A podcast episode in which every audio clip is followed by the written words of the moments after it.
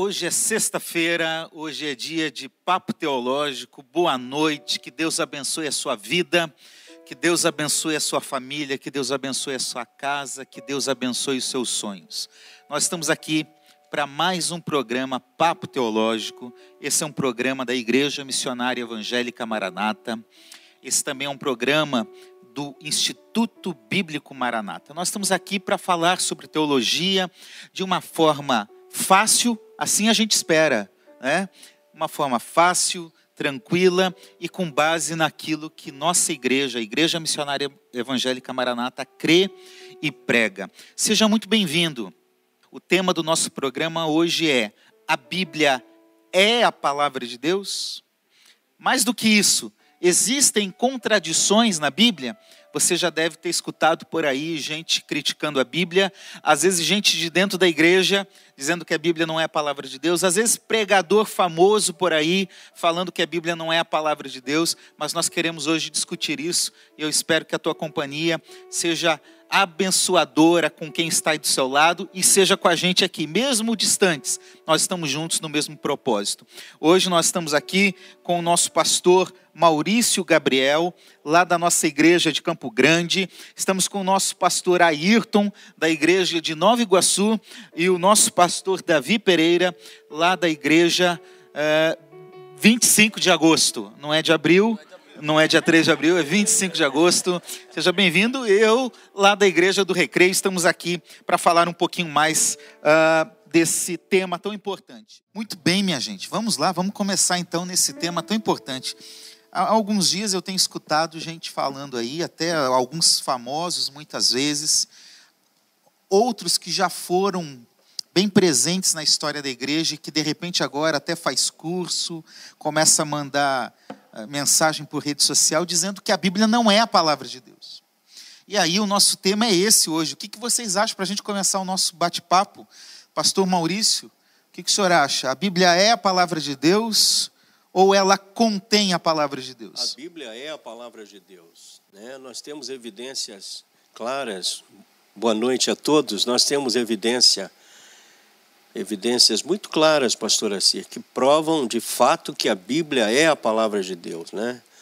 É, em todo o seu conteúdo, em toda a sua expressão, né? Nós cremos realmente. Pastor Ailton, e o senhor? Eu tenho dúvidas se o senhor.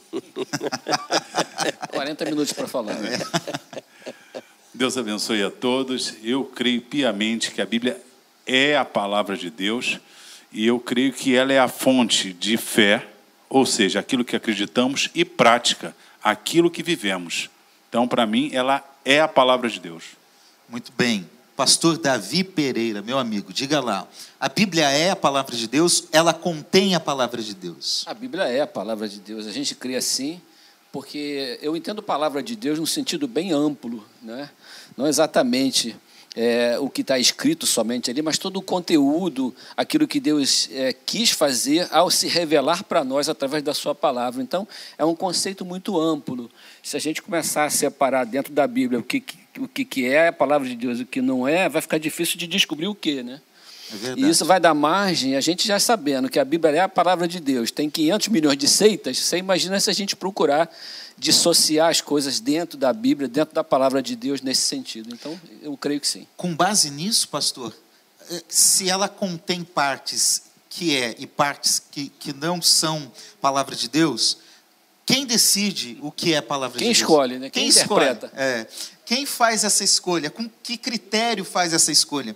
Então perceba que nós vamos discorrer hoje, todos nós, com a mesma percepção. A Bíblia é a palavra de Deus fugindo do subjetivismo que nós vivemos, do relativismo que nós vivemos.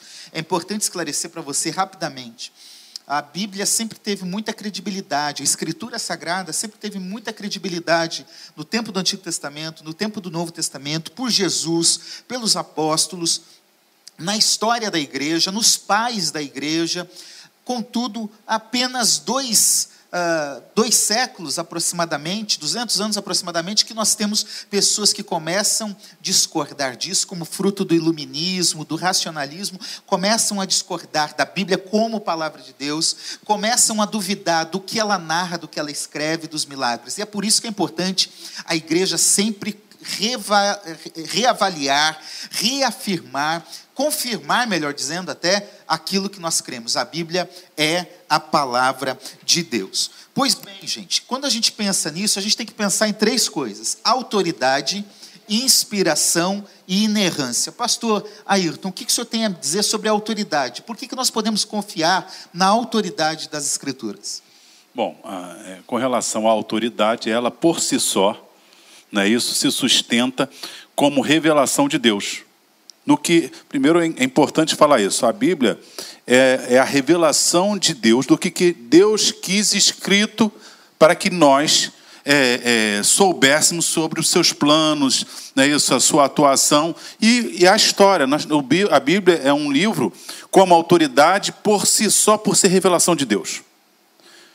E aquele famoso silogismo: Deus não erra, se a Bíblia é a palavra de Deus, ela não pode estar errada. Então, ela é autoridade por si só, porque é o próprio Deus. Agora, nós percebemos e confirmamos essa autoridade quando a estudamos na nossa experiência, ela diz que faz e faz. É, nós percebemos isso com os seus dados. Ela não é livro de ciência, mas em nada contradiz a ciência quando ela fala, não tem nenhuma prova científica Historicamente, eu, eu uma vez estava lendo que um historiador grego, por volta do ano 200 a.C., escreveu a história das civilizações. Ele errou quase os, todos os nomes de reis daqueles povos antigos.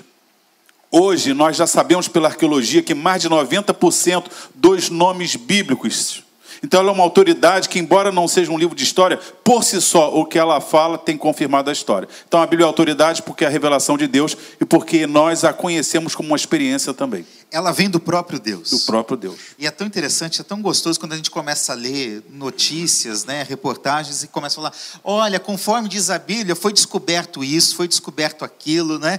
Esses dias descobriram uma moeda de tempo de um rei que não tinha nenhuma evidência arqueológica e que está lá, mais uma vez, a arqueologia comprovando isso. Diga, Importante, pastora Cira, a gente lembrar que, que essa autoridade também se dá pelo fato de que nós temos provas internas na própria Bíblia e provas externas que provam esta autoridade, né? É o caso da própria arqueologia, né? A história, a geografia, né, bíblica, enfim, há várias outras ciências que de alguma forma elas provam a veracidade da palavra de Deus como sendo real, né, e uma palavra de fato a palavra de Deus viva. Né? E isso dá autoridade para ela. E por isso que ela é uma autoridade para nós. Que, né? na verdade, pastor, a Bíblia reflete a autoridade do próprio autor, né? É verdade. A autoridade de Deus se reflete na Bíblia porque é a maneira como Deus revela seus atributos, seu caráter, sua vontade, para nós. Então, esse, essa plataforma onde Deus se revela também ressalta e revela a autoridade do próprio Deus. Agora, eu lhe devolvo uma pergunta aqui. Então vem de Deus, então é Deus que inspira as escrituras, né? E a gente entra num outro tema importante. A palavra de Deus é inspirada. Isso é o que Paulo nos diz a Timóteo, né? Que toda a escritura é inspirada por Deus que, que você tem a me dizer, pastor Davi, sobre a questão da inspiração? Como a gente pode entender isso? Como foi esse processo? Eu entendo que Deus inspirou a sua palavra, inspirando os homens que estavam escrevendo, os homens que foram usados por Deus para manifestar é, de forma escrita, naquele momento, naquele tempo, para, para escrever a sua vontade, para manifestar e guardar a sua vontade para as futuras gerações para que a gente tivesse hoje acesso a isso. E a, a, a, inspiração de Deus, na verdade, é a transpiração do seu desejo. Né? Alguém já é disse que quando Deus transpira a sua vontade, Deus transpira o seu espírito, e o Espírito de Deus afeta a vida daquela pessoa para que ela possa entender o que Deus quer falar. Acontece na pregação do Evangelho, né? quando o pastor ou qualquer mensageiro está assim, com o coração ligado em Deus e transferindo para a igreja a mensagem do Senhor essa inspiração também acontece, não é isso, pastor? Ela acontece de maneira reveladora, tanto na palavra de Deus, não na escrita, mas na vontade de Deus manifestada ali, mas também na vida de cada um que está falando em nome de Deus, quando Deus quer usar essa pessoa. Muito bem, pastor Ailton, o que o senhor tem a dizer sobre o assunto da inspiração? Eu, eu gosto, uma certa vez eu ouvi que a Bíblia é o único livro que o autor está presente quando você lê. Meu Deus! Então, É eu costumo pensar sempre nesse tripé. Nós temos Deus se revelando. Então, Deus se revela, revela o seu plano, sua vontade. A inspiração é Deus tornar escrito o que ele revelou. Isso. E a iluminação é Deus nos fazer entender o que ele revelou e inspirou, que tornou escrito, Por meio do Espírito. por meio do A Espírito. inspiração sempre acontece, né? Sempre. Então, o pregador, o que, que ele deve buscar? Não a leitura fria das Escrituras, a leitura das Escrituras, mas sempre uma vida piedosa, uma vida de oração, porque é o Espírito Santo que traz o entendimento das Escrituras. E é muito comum, nós mesmos, antes de nos convertermos, a gente não entendia nada. A gente lia um versículo que hoje a gente sabe de cor e a gente ficava, não entendia nada. Deus amou o mundo. O que é Deus? O que é amor? O que é mundo? Daqui a pouco você se converte e aquilo torna-se algo que, porque o autor está presente, ele testifica. Eu gosto dessa palavra. Ele testifica em nossos corações. É como se o autor. Eu, eu, eu me lembro estudando com uma, com uma amiga na época, estudando e ela falava grego, vários idiomas, e ela, a aula era de hebraico. E ela disse assim: vocês crentes são engraçados. Vocês são engraçados. Você, eu, no intervalo eu falava para ela de Jesus, das escrituras e tal. Ela dizia assim: vocês falam, Moisés falou como se Moisés tivesse falado com você ainda há pouco. Não, porque Paulo disse, mas Paulo viveu há dois mil anos, vocês falam, e é verdade, vocês já repararam? É porque o Espírito Santo nos testifica que o Paulo disse é verdade. É verdade. O que Jesus disse é verdade. Então nós temos a revelação, a inspiração e a iluminação. Deus testifica conosco que essa palavra inspirada é a revelação.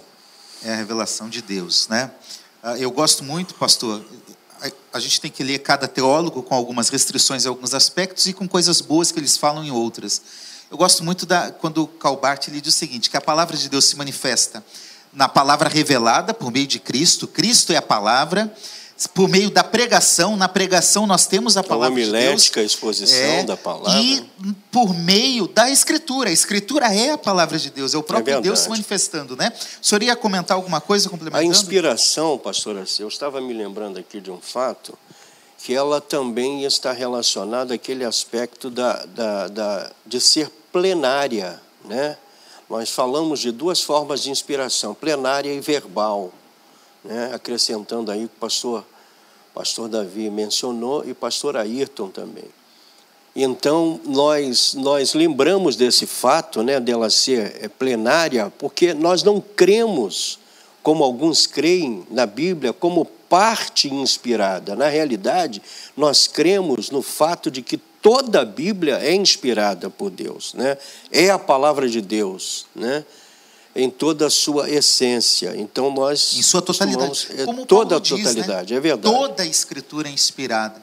Ainda que a gente saiba que ali ele esteja fazendo uma referência direta ao Antigo Testamento, Exato. por inferência, o próprio Paulo fala de Lucas como escritura, Pedro fala que, que o que Paulo escreve é escritura, então a gente pode usar esse critério para verdade. falar que o Novo Verdade. Testamento também, então o Antigo e o Novo Testamento constituem palavra de Deus e são inspirados. A questão que o senhor está falando é o seguinte: uma dúvida que as pessoas têm é.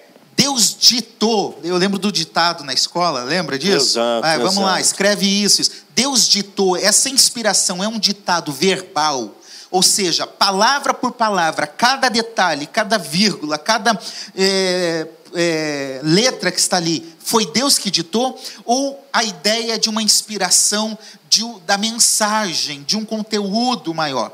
Pastor Ayrton, o que, que o senhor diz sobre isso? O, termo de Timóteo 3,16, quando diz toda escritura é inspirada, é soprada ou aspirada por Deus. Mas em Pedro 1, 21, diz lá que os homens, homens santos foram carregados, a ideia é assim, conduzidos. Então a escritu- a- a- a escritura, ela tem pontos que Deus, os dez mandamentos diz que Deus escreveu em pedras. Aquilo ali é fato. Mas nós vemos nas escrituras que Deus usou as pessoas com suas particularidades. Se nós pegarmos Jeremias e Ezequiel profetizando no mesmo período, na, na mesma situação ali com o povo, nós vamos notar diferenças. Um é chorão, É o. Jeremias, né? e o outro é o quê? O outro é duro, Ezequiel. Nós vamos para os evangelhos, os sinóticos, não vamos nem falar de João, mas vamos falar nos sinóticos. Características de, de Lucas como médico, É verdade. de detalhar, características de Mateus como judeu, de falar do Messias judaico, é, Marcos um evangelho né, é, é, mais conciso, que já não trata, ou seja, tem a ver a quem escreveu, mas com suas particularidades. Então Deus não tirou de cada um a sua individualidade. Por isso, quando a gente estuda, vê o grego de Pedro, é um grego simples, né? É um grego mais simples, segundo é Pedro. Quando a gente olha o grego de Paulo, a gente vê mais um grego mediano. É Quando você vê o grego de Hebreus, e alguns acham que foi Apolo que escreveu, outros Barnabé, já um grego mais erudito. erudito Significa exatamente. que Deus não tirou a sua individualidade do autor é humano. O autor expressa muito claro isso, né? É, a gente vê às vezes algumas coisas. Nós vamos entrar no assunto lá se há divergência, se existe é, contrariedades em, entre as narrativas, a gente percebe, na verdade, é uma complementação. Um complementa o outro, um traz uma percepção que o outro exato, não teve. Exato. Então a gente entende agora, nesse, nesse início, é que é palavra de Deus por meio de palavras escritas por homens. Por homens. Né? Alguém chega e diz assim: Olha, eu não acredito na Bíblia porque ela foi escrita por homem. Eu, às vezes, se fosse um cavalo que tivesse escrito, você acreditava? É verdade. É. Alguém tem que escrever. Teria que, que ser escrito. Na, teria que ser na linguagem humana, não teria outra v forma, porque é pensar... é para o ser humano que Deus está claro. se revelando. E numa Imagina linguagem se Deus escrevesse em angeliquez. Curso de angeliquez para quem se converte. Escrevesse Ficaria estranha. difícil. Deus tem que baixar o nosso nível. Difícil. Nós que precisamos ser salvos. É então, é Deus baixa ao nível da linguagem humanista. A gente tem dificuldade com isso o sol parou, essas expressões. É linguagem humana que nós usamos naturalmente. É. Mas não é, é só a palavra que está no aspecto humano, o próprio Cristo, não é mesmo, pastor Davi? Cristo se encarnou. Cristo desceu a forma humana, né? assumiu a forma humana, porque Deus tem interesse em viver e mostrar para nós a sua presença entre nós de uma maneira que a gente possa interagir com ele, como o pastor Ayrton acabou de falar. Não só na linguagem, não só nos termos, na maneira que Deus se expressa e a gente pode entender, porque eu imagino que se Deus se revelasse completamente a nós naquilo que ele realmente é, a gente é não teria alcance. É e Cristo é o propósito entender. final dessa revelação, né? Exatamente. O objetivo da Bíblia é justamente mostrar o plano da salvação. Foi com essa finalidade que Deus nos permitiu, né, ter a Bíblia e nos achegar a Bíblia. E é muito interessante saber e perceber a ideia de que é Cristo é viveu os nossos sofrimentos, né? É verdade. Viveu a nossa realidade. Né? Alguém já disse, não sei se foi Paul Schaeffer, esqueci quem disse, disse que Jesus Cristo a cruz é o nervo exposto de Deus no universo. É, é o único lugar na história onde Deus sentiu dor.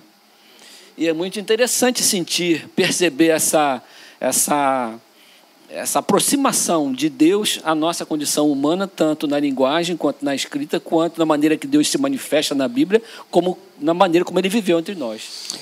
É, muito... importante, pastor Cera, a gente lembrar também um detalhe que Deus se preocupou com isso, né? Em manter a cultura, né, respeitando a cultura, manter a cultura, a tradição do próprio do próprio escritor, né? A gente vê, por exemplo, as cartas de Paulo que traz experiências pessoais de Paulo. É ele quem narra, né? Embora em algumas cartas específicas não é ele quem escreve, mas é ele que narra, né?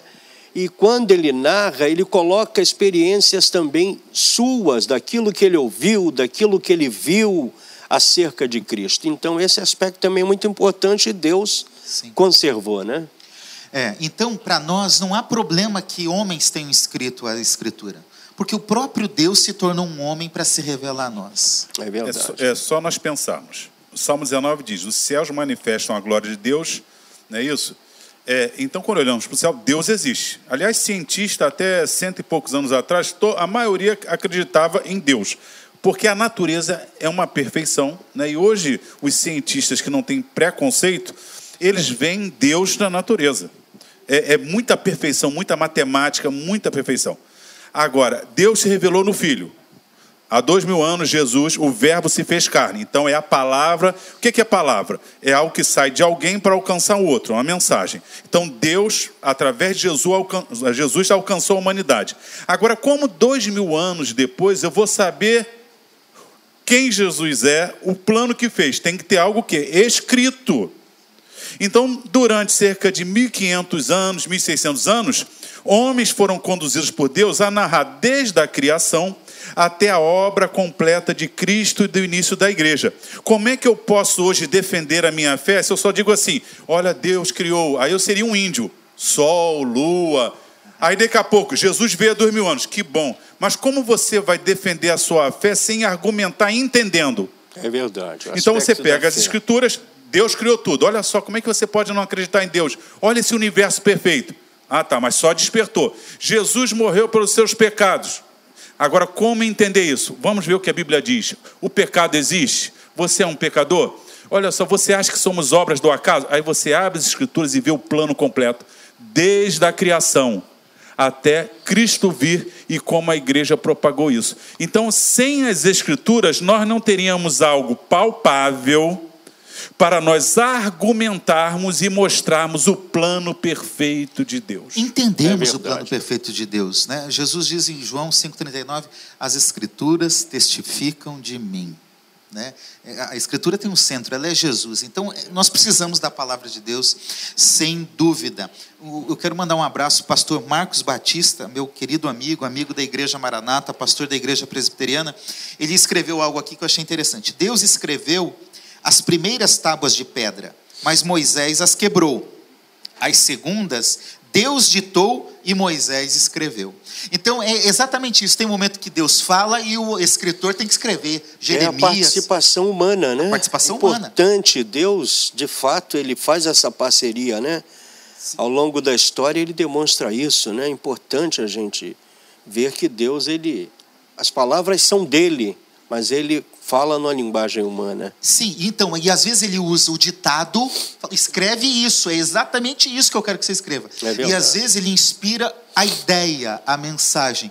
Que e deixa a, liberdade para a pessoa escrever. Para o autor humano escrever. escrever, e aí ele vai escrevendo. Então, a gente acredita que a Bíblia é inspirada por Deus desta forma. Né? E por isso, se ela tem autoridade inspirada, ela é inerrante. Uh, acho que foi o senhor, pastor Ayrton, que falou, se é palavra de Deus, ela pode estar errada? Se Deus erra, como que fica essa situação? O que nós cremos é que, no seu original, certo? No, no, no Antigo Testamento em hebraico, aramaico, e no Novo Testamento em grego, lá no autógrafo, o que é, que é autógrafo? Aquele que foi escrito pelo autor, por Paulo, por Pedro, ela é inerrante, infalível, imutável, plena, palavra de Deus.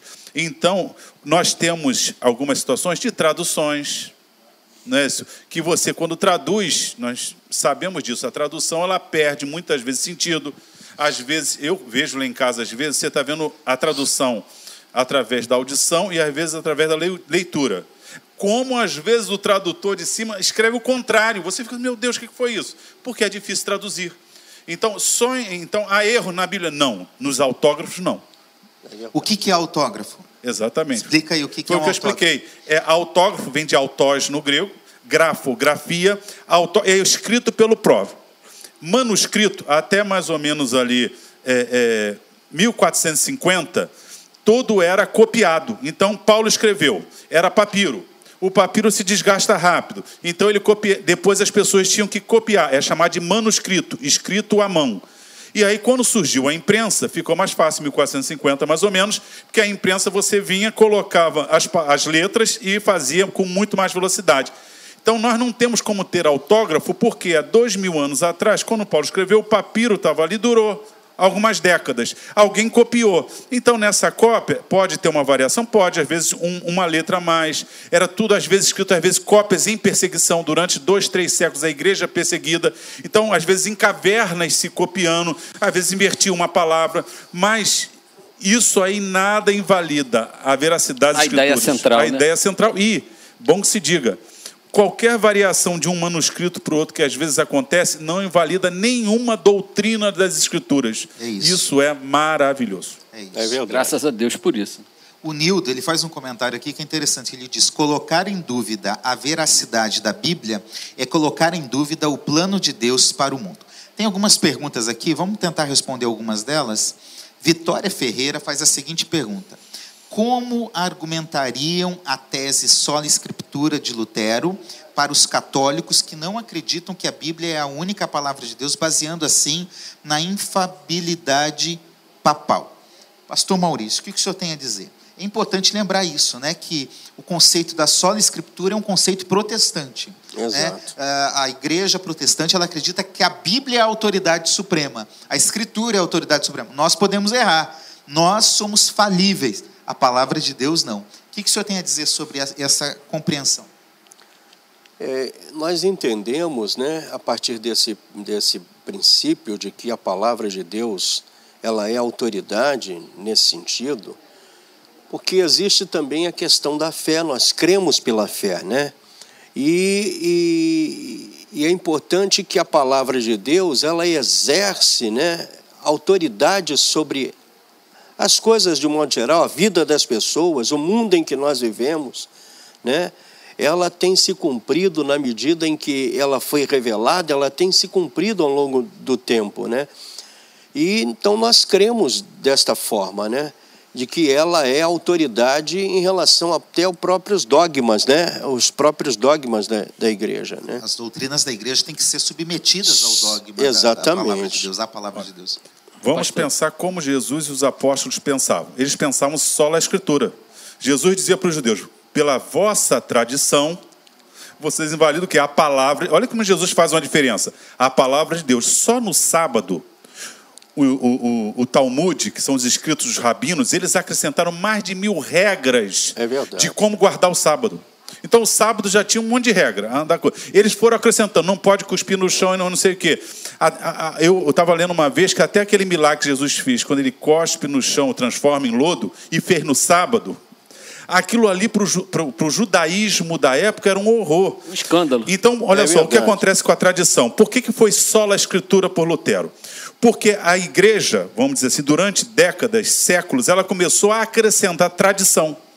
Então foi entrando, começou a se misturar com as culturas, e aí as culturas tinham lá outros mediadores, ó, pode intermediação dos santos, pode isso. E daqui a pouco até a perseguição, interpretação de teólogos. Se os reinos humanos podem perseguir e matar, a igreja também pode perseguir e matar. Aí as cruzadas matando um monte de gente. É então Lutero vem, opa, para com a tradição. Que história é essa? A tradição não está acima das escrituras. As escrituras estão acima da tradição. Então vamos ver nas escrituras o que ela diz sobre esse assunto. Então Jesus, os apóstolos, ela, pelas escrituras, está escrito. Olha o que eles disseram, olha o que Moisés disse, olha o que aí e na reforma há esse resgate. A reforma ela vai buscar o resgate dos apóstolos. É isso. 1 Coríntios 15, Paulo que Paulo diz que Jesus Cristo morreu segundo as escrituras e que ressuscitou do morto, dos mortos segundo as escrituras. É verdade. Então é isso. Escritura acima de tradição e acima de magistério. É. Porque a história mostra que Pessoas foram tomando conta das escrituras e cada uma foi interpretando do seu jeito e fazendo. Nós voltamos às escrituras. O pastor assim não manda nas escrituras. Graças então, ele, isso, o que ele diz, que ele o, o, que eu digo, não, porque tem gente que trata o seu Apesar líder, o seu pastor, como que se ele dissesse a lei. Não, os bereanos conferiam, ó, eu não mando, o senhor não manda. É então, verdade. vamos, é só a escritura, a escritura que tem. Agora, respeitamos as pessoas, mas é a Bíblia que nos conduz até, pastor, é importante lembrar que não é que, no, que a tradição não tenha lá a sua importância. A, a, história da igreja, os pais da igreja, tem a sua importância e tem o seu lugar.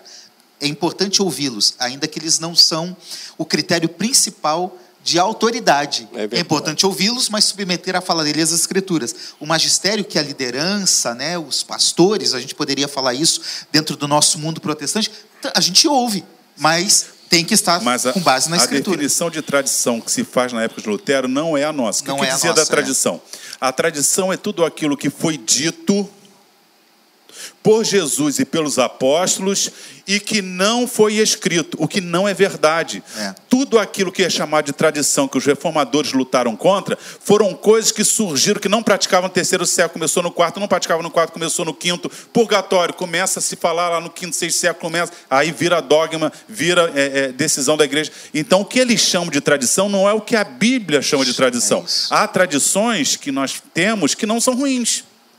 Mas tradições que adulteram o sentido e contrariam as escrituras, essas tradições E estão fica difícil, aí vol- É voltamos ao início. Quem é que escolhe as tradições que vão servir como dogmas ou com- como preceitos para a igreja seguir? Né? Essa autoridade compartilhada geralmente não gera boa coisa. Né? A autoridade tem que vir de Deus, é só a escritura, é só Ele dar glória, é, é tudo relacionado com as fontes de Deus. Né? Porque tem a tradição, tem a autoridade papal e etc., do clero em si, como você falou, de um pastor ou de outro, que às vezes se sobrepõe às escrituras para infringir né, a sua própria interpretação e a sua própria maneira de entender e até a sua maneira de. a maneira como ele gosta de viver, que ele quer às vezes infringir a comunidade, passando por cima das, das escrituras passando por cima daquilo que a própria igreja entendia antes. É né? As pessoas, às vezes, são é, formatadas através da interpretação de alguém que coloca a sua própria tradição pessoal, às vezes, sobre as escrituras. Dizendo que é a Bíblia que diz, e não é. Dizendo, de, colocando culpa na Bíblia. né? Exemplo claro, o primeiro né, chamado Papa, Pedro, era casado. A Bíblia manda que o marido, né, o pastor, tal, o bispo, seja casado. Aí uma tradição lá de séculos depois diz assim: olha, não pode casar. Vai contra. Vai Inclusive, contra. pastor E, e- vigora sobre a própria história bíblica. É houve, houve na história, durante esse período, o chamado período chamado dos pieti- pietistas, né? Pietismo, que foi, irmãos, um movimento baseado no princípio de se voltar à leitura das escrituras, né? justamente porque a igreja havia se desviado dessa verdade. Então, os pietistas foram um movimento, inclusive depois vão acontecer vários avivamentos, né? baseado também nesse princípio né, de, se- buscar a Deus, enfim, de, de ler as Escrituras, porque esse, esses, essas, essas características a igreja já havia deixado de lado. Né? A Então, verdade é, importante. pastor Maurício, que na história da igreja, nesses dois mil anos, de vez em quando, alguém tem que ir lá e falar: epa, É volta. verdade. Né? E essa volta tem que ser sempre com base na palavra de Deus. Nas Escrituras Ah, a gente tem, é dentro do movimento protestante, várias vezes a necessidade de se reiterar e resgatar É a palavra de Deus. O próprio liberalismo teológico surge dentro do movimento protestante. É verdade. Então veja como não é uma questão de ser católico, evangélico ou isso ou aquilo. É uma questão de ter um compromisso com a palavra de É Deus. verdade. Né? Pastor eh, Maurício, eu quero te fazer uma pergunta que o Eduardo mandou aqui da Vila São Luís. Costuma-se dizer que a Bíblia que a Bíblia como um todo não é um livro histórico. Não seriam livros como Esdras e Neemias livros históricos? O que, o senhor diz sobre isso? Não, de fato, né, são livros históricos. A gente compreende aí os livros históricos desde Josué até Esther, né, que são, na realidade, 12 livros históricos. Então, Esdras e Neemias também estão incluídos nesse, nesse grupo de históricos. Né? E, mas o fato de serem históricos não significa dizer que a Bíblia é só história. A Bíblia tem, tem narrativas, a Bíblia tem, por exemplo, livros poéticos. Então, são vários estilos diferentes né, que é, é, é, não deixam de, de, de, de mostrar a veracidade, né, a autoridade, a verdade da palavra da Bíblia como palavra de Deus. Então, nós consideramos na, na divisão como livros históricos, porque narra fatos né, importantes da história e que teve a aprovação do próprio Deus. Né? A Bíblia trabalha junto com a história, né? Mas ela não tem o propósito de, de revelar a história. A, Bíblia é a palavra de Deus, revela os propósitos de Deus Exatamente. e conta a história daquele tempo, né? A, a história, como é, fatos científicos, tudo isso tem dentro da palavra Narrativas de de Deus. reis, né? reis o livro de crônicas, por exemplo, que de fala. posicionamento. Né? Exato, Então acho que tudo anda paralelo, né? exatamente. Apesar de ter história, ela não é um livro de história. Não é um livro Tem de essa história. finalidade, né? pastor? Isso. E é bom lembrar que ah, os gêneros literários são aspectos humanos que nós classificamos para facilitar a compreensão. Né? Mas a gente olha que tem história em toda a Bíblia. Nos evangelhos não tem história? É verdade. Tem história. É, o Atos tem história, tem Atos história, mas é um Atos também tem outras coisas, É tem citação de outras coisas. Então a gente encontra poesia em quase todos os livros da Bíblia, e nem todos são poéticos. Os gêneros só nos ajudam a entender um pouquinho melhor esse cenário. E são históricas, são histórias, perdão, verídicas, né, pastora C? São histórias verídicas que narram fatos que, né, que aconteceram realmente. É isso mesmo. Então, a Bíblia é a palavra de Deus e é importante para nós, com as suas histórias, com as suas narrativas, elas nos apresentam isso. Gente, vamos lá. Vamos avançar aqui um pouquinho. Vamos responder a seguinte pergunta: Por que então nós devemos e podemos, devemos e podemos acreditar que a Bíblia é a palavra de Deus? A gente estava conversando, pastor Maurício, o senhor trouxe algumas coisas do próprio testemunho interno. Então, a primeira razão é que a própria Bíblia dá uma evidência interna sobre si mesma. E o senhor comentou algumas coisas que eu achei interessante. O senhor compartilha com a gente aí o que, que o senhor achou disso. Enquanto o senhor procura aí, pastor Davi, o que, que você acha disso? A Bíblia fala de si mesma, né? A própria Bíblia dá testemunho da sua veracidade e a gente crê na Bíblia por causa disso. Né? O Salmo, o Salmo 19, né? a lei do Senhor é perfeita refrigera a alma, o testemunho do Senhor é fiel e dá sabedoria aos, aos simples. Aliás, tem um louvor lindo com esse tema que eu não saberia cantar, mas que enche o meu coração saber que a lei do Senhor é perfeita. Se a própria palavra de Deus se manifesta como perfeita, porque ela vem do Senhor, o autor é perfeito, então a própria Bíblia testifica de si própria como sendo inerrante, como sendo perfeita. Então ela não diz é quase perfeita. Não diz é quase perfeita. Muito bem. A Bíblia não tem parcialidade não nessa. Não tem, não tem. Por exemplo, nós encontramos aí o texto de Deuteronômio 31, versículo 26, que fala que as Escrituras é, é, o livro da lei, né? Esta é uma prova interna de que, de fato, ela é a palavra de Deus. Encontramos também acerca do Evangelho na carta de Paulo aos Romanos, capítulo 1, versículo 16, é outra prova, né? A própria Escritura se referindo a ela mesma, usando o termo Evangelho nós encontramos também sagradas escrituras, que está lá em Romanos, capítulo 1, versículo 12, e a palavra de Cristo em Colossenses, Paulo escrevendo aos Colossenses, no capítulo 3, versículo 16. Em Atos 7, 38, pastor, nós encontramos a palavra de Cristo, que também é uma prova interna, de, né, que a, a Bíblia prova de fato que ela é a palavra de Deus, nós encontramos em Atos 7,38 que as Escrituras é palavra de vida. Encontramos, por exemplo, em Lucas 11, 28, palavra de Deus. Então são provas inequívocas, né, de que realmente a própria Bíblia ela se comprova por ela que ela é a palavra de Deus, né? Ela mesmo fala de si mesma. Fala de si mesma, Ela é mesmo verdade. fala de sua perfeição. É verdade. De sua revelação, de sua importância. Então, ela mesma dá testemunho interno sobre ela. Exato. Isso eu acho que é um critério muito importante, não é, pastor Muito Ailton? importante. Eu fico maravilhado com as escrituras. Um aspecto que quase não, não se argumenta é o aspecto profético das escrituras.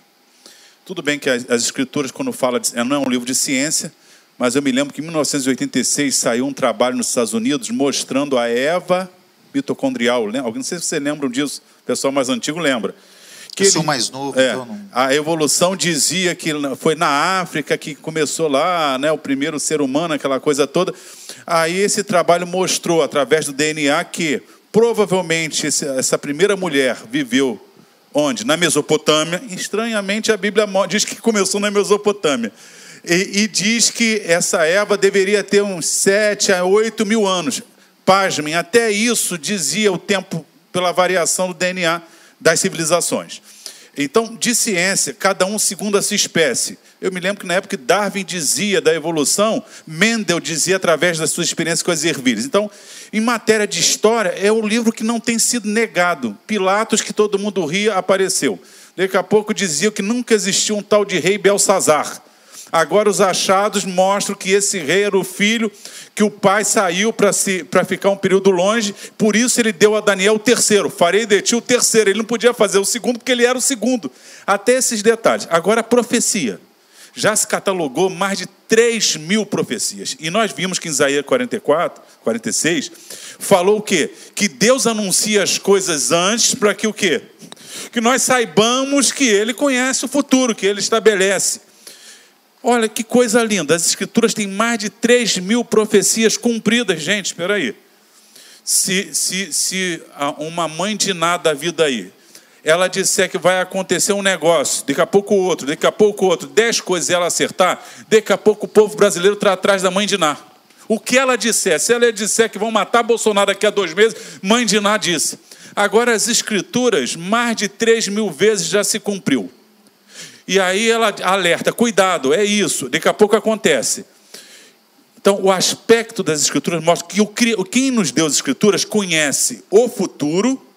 Então, falamos de história de biologia, mas Deus conhece o futuro. Quem não existe nenhum livro, ouça isso.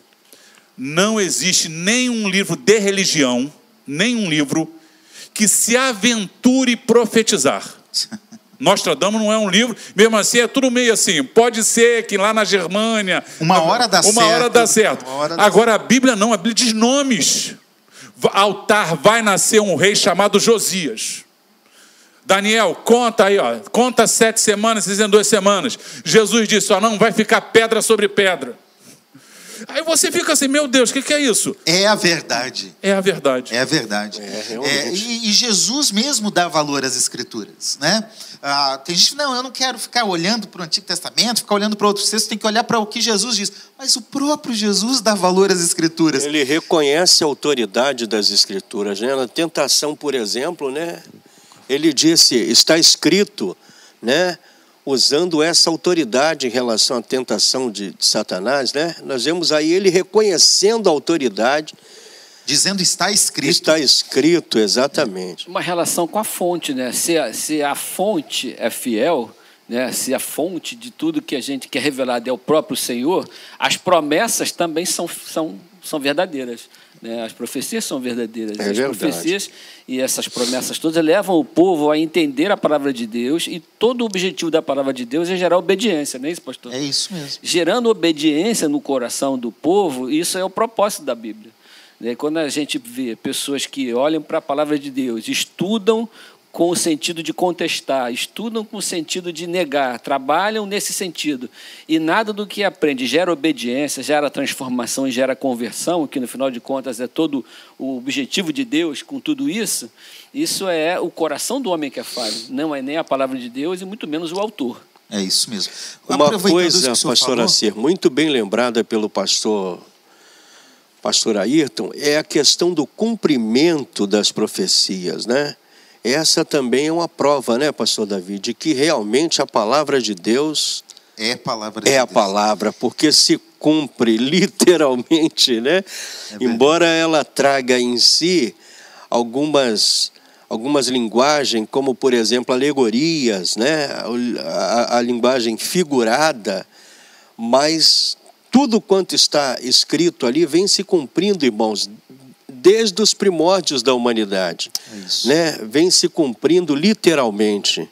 Tudo quanto Deus tem traçado, tudo quanto Deus tem estabelecido, tem se cumprido literalmente, e esta é uma das provas né, da autoridade da Bíblia. As pandemias que viriam. Né? É verdade, é verdade. Olha só, pastor Davi, a partir dessa sua fala, o Emanuel faz uma pergunta que eu acho interessante é, você fala sobre a importância da palavra para se obedecer, para se praticar. Ele, ele lembra de algo importante dizendo o seguinte: Jesus se apresentou aos discípulos no caminho de Emaús. Ele fez menção acerca da lei dos profetas. É verdade. É, ele faz os discípulos do caminho de Emaús falam: olha, lembra o que está escrito lá. É, a meu respeito. E de uma forma sobrenatural os trouxe de volta à realidade da palavra de Deus. E aí a pergunta dele é: falta palavra para o povo de Deus hoje? Que, que você acha disso? Eu não sei se faltaria palavra, eu acho que não falta palavra para o povo de Deus. Talvez haja uma falta de um coração mais receptivo para a palavra. Né? Eu não sei se, se o tempo que a gente está vivendo hoje, da maneira como as pessoas estão olhando a vida, né, as pessoas estão o coração com o coração voltado para o que Deus está falando. Não sei se a voz de Deus está audível no coração de todos, porque a Bíblia fala que conforme o tempo vai passando, o amor de muitos vai esfriando, né? Então não acho que falta falte palavra, eu acho que falte, falta muitas vezes uma interpretação correta da palavra, uma correta hermenêutica, falta sinceridade muitas vezes daqueles que, que são se colocam na posição de, de, de intérpretes da palavra. E falta o coração apropriadamente convertido para receber essa palavra eu vejo que muitos estão esfriando e apostatando da fé, porque também não querem se submeter a essa palavra. Como a palavra gera obediência e obediência gera compromisso, é verdade. É muito mais fácil fingir que não existe, como você citou, pastor, ali o Salmo 14, não é isso?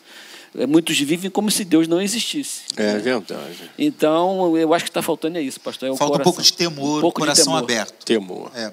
Por outro lado, por exemplo, o Rafael aqui Cunha, ele fala a falta de intimidade com quem inspirou a palavra, falta de intimidade com Deus, de temor a Deus, Verdade. leva muitas vezes as pessoas a não lerem alguns livros da palavra de Deus. É. O que, que quando, quando, na realidade, quem é o autor da Bíblia? É Deus. Quem é o autor da palavra? É Deus. Então, quando você se propõe é, a fazer um estudo, a ler a palavra, você tem que, como o irmão mencionou aí, você tem que estabelecer essa intimidade com o autor, saber quem é o autor, né? o que ele pretende revelar, o que ele pensa a seu respeito, enfim, qual é a mensagem que ele de fato está transmitindo ali. Então é importante essa intimidade com o autor, eu concordo plenamente, é importante. Tanto é que os discípulos de Amaús, eles falaram assim, porventura não nos ardia o coração. É verdade, é Enquanto é verdade. ele falava conosco, quer dizer, a questão está toda no coração. É verdade. Mas uma pergunta, as pessoas leem a Bíblia mesmo, pastor Ailton? Estou falando de forma geral, não dá para detalhar muito. Olha, a, a minha experiência é que nós temos graus, né? Existe o ouvir. A maioria vem para a igreja e só ouve. A pessoa, a pregação, ela ouve, vai para casa e aquele é alimento. É a escritura pregada, é maravilhoso. Mas aquilo ali é só uma etapa. Você deve ler, deve estudar, ó, ouvir, ler, estudar, meditar, meditar é e praticar. praticar. Então é uma gradação. Eu me lembro como eu li a Bíblia. Eu li a Bíblia quando aceitei Jesus em três meses toda. Eu trabalhava, estudava. Sábado, a manhã inteira era lendo a Bíblia, comendo. Sabe como eu li a Bíblia? Me ensinaram, a ora para Deus te fazer entender. Eu orava, Senhor, e como oro até hoje, Senhor, abre a minha mente e tal. Eu lia, lia, lia. Depois eu beijava a Bíblia. Não precisa beijar a Bíblia, não, gente, tá é, bom? Mas é, é como que diz assim: a, a Bíblia me amor, descortinava. Beijava a Bíblia de amor. máscara ou sem máscara? Sem máscara. Ela me descortinava. Eu lendo a Bíblia. Ela, é interessante isso, eu falei do aspecto, aspecto profético. Quando lá em Lucas, Jesus está falando com os discípulos caminho de Amon, olha, honesto de coração, tudo que estava escrito, não é isso? Moisés, nos profetas e nos salmos. O senhor falou ali sobre características. Salmos eram cantados, nós chamamos de livros poéticos. Escritos, nós estamos falando de livros históricos. E Moisés, estamos falando do Pentateuco. Jesus disse: Tudo que de mim estava escrito. Então, o que Jesus está dizendo? Que Moisés narrou que, que os, os, livros históricos estão Jesus. Então eu li a os Bíblia. Profetas. Eu via Jesus no capítulo 1 de Gênesis, capítulo 2, capítulo 3, Jesus, e eu via Jesus Josué, o libertador, eu via Jesus é meu libertador, e Canaã está logo ali, eu vi Canaã está chegando, eu vou, vou para o céu, está com Jesus. Olha, meus irmãos, quem lê as escrituras, quem ouve só as escrituras, no sentido de ouvir, nesse primeiro estágio, está muito raso. Você tem que ler as escrituras com uma é paixão, ainda, né? com amor. Ah, é, é, é, Deus falando, então Deus fala comigo. E eu creio num versículo, Hebreus 4, 12, quando diz lá que a palavra de Deus é viva e eficaz, mais penetrante que espada alguma de dois gumes, separa alma e espírito, juntas e medulas. Meus irmãos, você vai lendo a Bíblia, o Espírito Santo vai vai abrindo você má intenção no coração, é, é, é, é, as maldades que Deus precisa limpar. Aí você dobra o joelho já chorando. Jesus, tem misericórdia em mim, perdoa os meus pecados. Espírito Santo, me ajuda a vencer minha fraqueza. Essa é a maravilhosa palavra de Deus. É Deus falando através da Escritura. Quando a Bíblia não mostra a nossa, quando a gente não consegue achar a nossa fraqueza na Bíblia, a gente tem que ler de novo que a gente não entendeu. Não entendeu. Aliás, eu vi o pastor Antônio Gilberto há 15 anos que é um homem que amava a palavra de Deus, conhecia grego, hebraico, tudo. Um homem sincero da Assembleia de Deus, né, que é, é, nós somos humanos, não somos perfeitos, mas o Antônio Gilberto, ele dizia, disse uma coisa que eu concordo plenamente. Quando você lê a Bíblia, ore antes. Até o versículo que você acha que já entendeu tudo, que você já leu 500 vezes, Deus pode te surpreender. É verdade. Nós vemos, inclusive, pastor, assim, uma coisa muito interessante que é, irmãos, o testemunho daqueles que são de fora, né? Vemos o testemunho da rainha Vitória, quando estava governando o Reino Unido no século XIX, ela fez a seguinte declaração: é impossível governar o Reino Unido sem Deus e sem a Bíblia coisa extraordinária, né? É verdade. Maravilhoso. O, o, o Reconhecendo testemunho interno dela, é da, da, palavra, ajuda a qualquer pessoa a ser melhor. Né? Realmente. Agora, essa, essa fala do Rafael é interessante porque, na verdade, a gente constata. Eu trabalho numa organização na Sociedade Bíblica do Brasil em que a gente acompanha as questões de leitura da Bíblia. E o que a gente percebe hoje é um analfabetismo bíblico. As pessoas não conhecem o beabá da Bíblia a leitura bíblica é rasa, se limita é a Salmo 23, Salmo 91 e promessas. Né? As pessoas que não têm intimidade, não têm temor, não conseguem ler a Bíblia. A pergunta é: qual foi a última vez que você leu Sofonias? Obadias? Onde que está o Sofonias? Né? Está na é Bíblia, não é de comer, não. É? A última vez que leu Filemon. Vamos é falar verdade. de livro do Novo Testamento. Porque a gente, às vezes, a gente fica na muitas um... vezes entrando em discussão do cânon. Quantos livros tem que ter na Bíblia? Mas o nosso cânon particular é limitado. É os evangelhos, é salmos, é uma coisa ou outra, e lê a Bíblia quando está na igreja.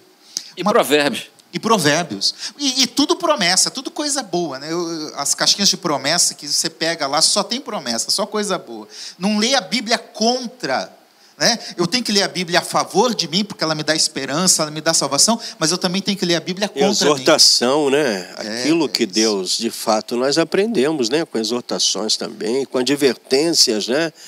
Boa parte dos profetas, por exemplo, tem uma palavra de advertência, e isso demonstra o amor de Deus, né? Lá na época pelo seu povo e demonstra o amor de Deus por cada um de nós hoje também, né? É a mesma coisa que a vida cristã, né? Se a sua vida cristã não incomoda o mundo à sua volta, talvez tenha algum problema com a maneira com que você viva a sua vida cristã, porque o evangelho tem que incomodar o mundo. E nós estamos, você falou de relativismo, nós estamos vivendo um tempo em é que verdade. tudo é muito relativo e que a gente vai se adaptando, de certa forma, ao, ao mundo e vai lendo também só aquilo que interessa para a gente. É e a nossa vida passa a não ser transformada pela Bíblia nem pelo poder de Deus, o que é o grande problema. Né? É isso aí. Ah, tem uma fala aqui do JLB. Quero descobrir quem é o JLB. Não é o JBL, não? JLB, não é JBL não.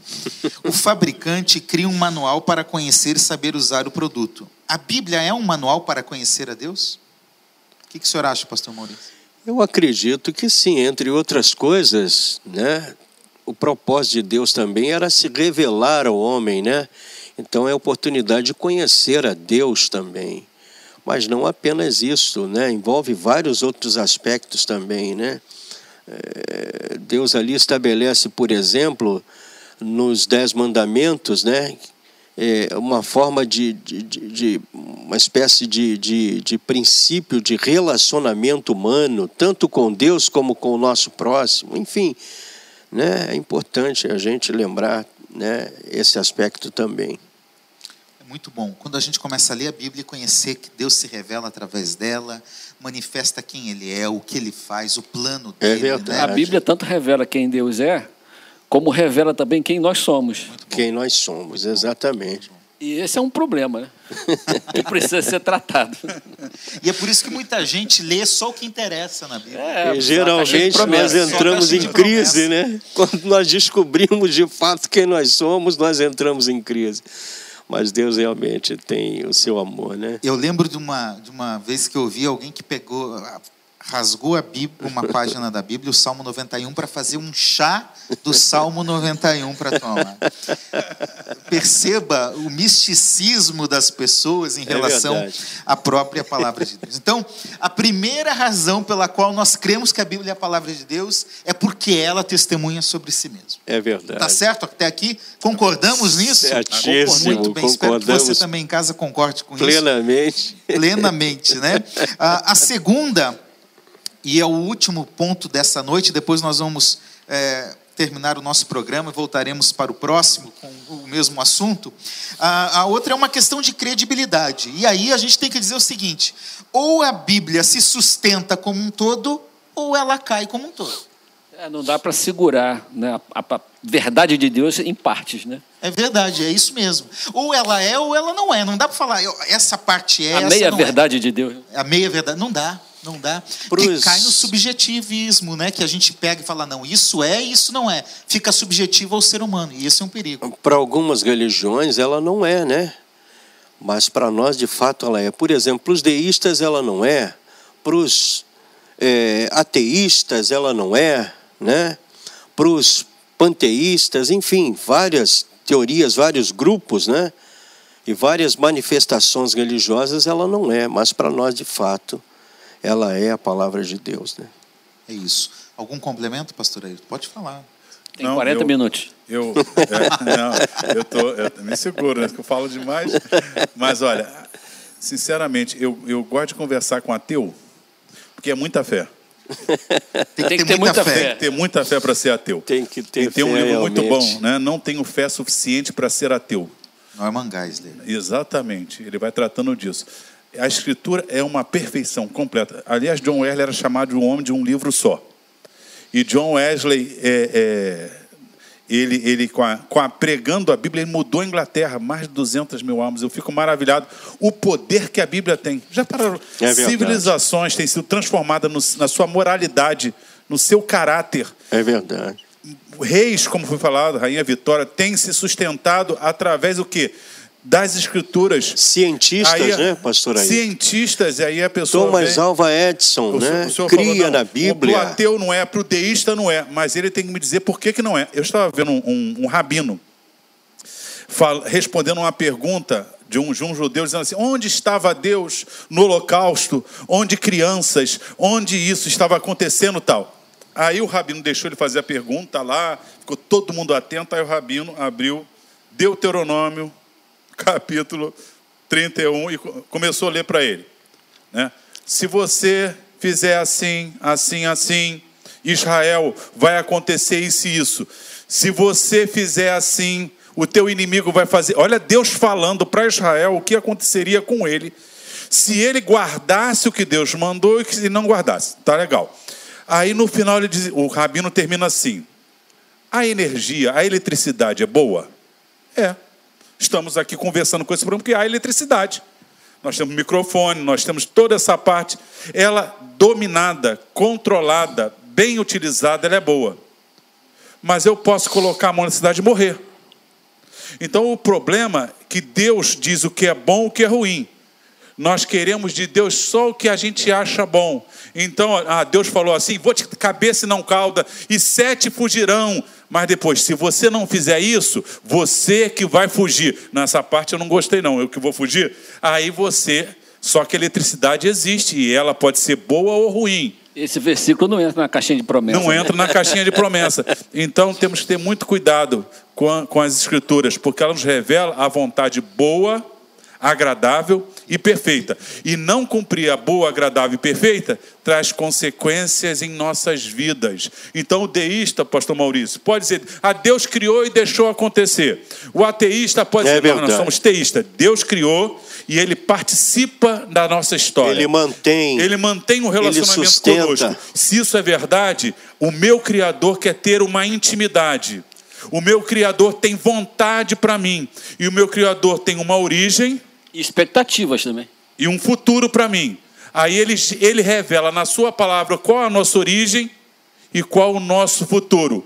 Aí, se a mãe de Ná, como eu falei, acertar dez vezes, todo mundo segue. A Bíblia já acertou mais de três mil, mas eu acho que ela não é a palavra de Deus.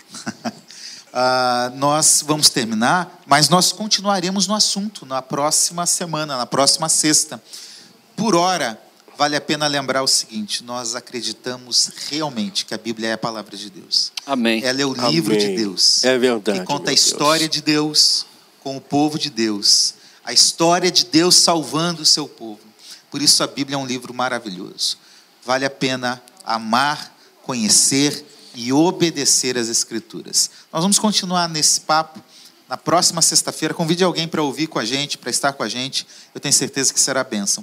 Algumas das perguntas que chegaram têm a ver com tradução, têm a ver com o cânon da Bíblia, com o número de livros. Nós vamos entrar nisso no outro programa que tem um, um, um assunto preparado para isso. Então aguarde, no próximo programa nós voltamos e responderemos algumas coisas. Nós vamos orar. Eu quero pedir ao pastor Maurício para fazer essa oração. Nós queremos orar por você com base na palavra de Deus. É a Bíblia que nos ensina a orar, que nos estimula a orar. Nós vamos orar por tua casa, por tua família, orar por aqueles que perderam alguém, orar por aqueles que estão entristecidos, preocupados, porque nós acreditamos no que a palavra de Deus diz, que quando nós oramos, Deus responde. Pastor Maurício. Pai querido, nós temos vivido dias difíceis como esses que estamos passando agora, Senhor.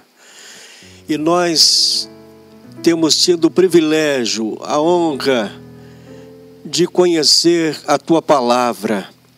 Esta noite mesmo vivemos aqui uma experiência maravilhosa de conhecer a tua palavra, a autoridade que ela exerce sobre a vida do ser humano.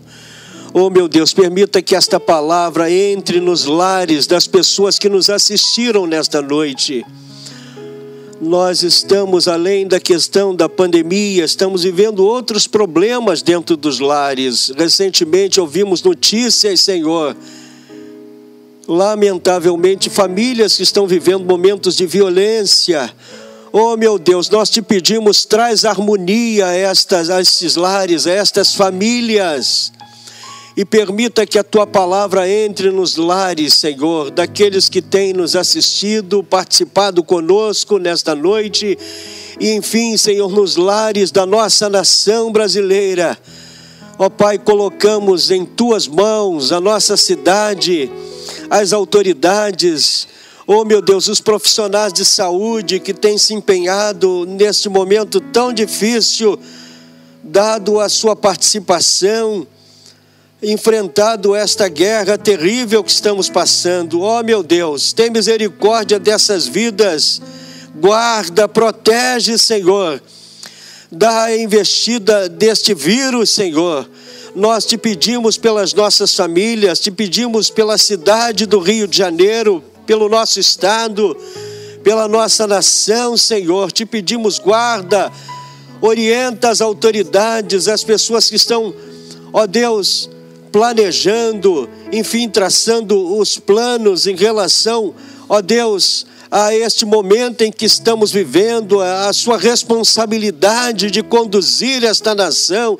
Tem misericórdia, meu Deus, dá sabedoria necessária a estas pessoas, para que, ó Deus, de alguma forma este mal seja aplacado, ó Deus, nos nossos lares, nas nossas famílias, meu Deus nós queremos te agradecer pelas vidas que estiveram conosco nesta noite e te pedir a cura, a libertação.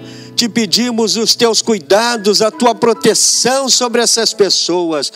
E te pedimos, ó Senhor, no nome precioso de Jesus Cristo, e já te agradecemos pela tua intervenção, em nome de Jesus.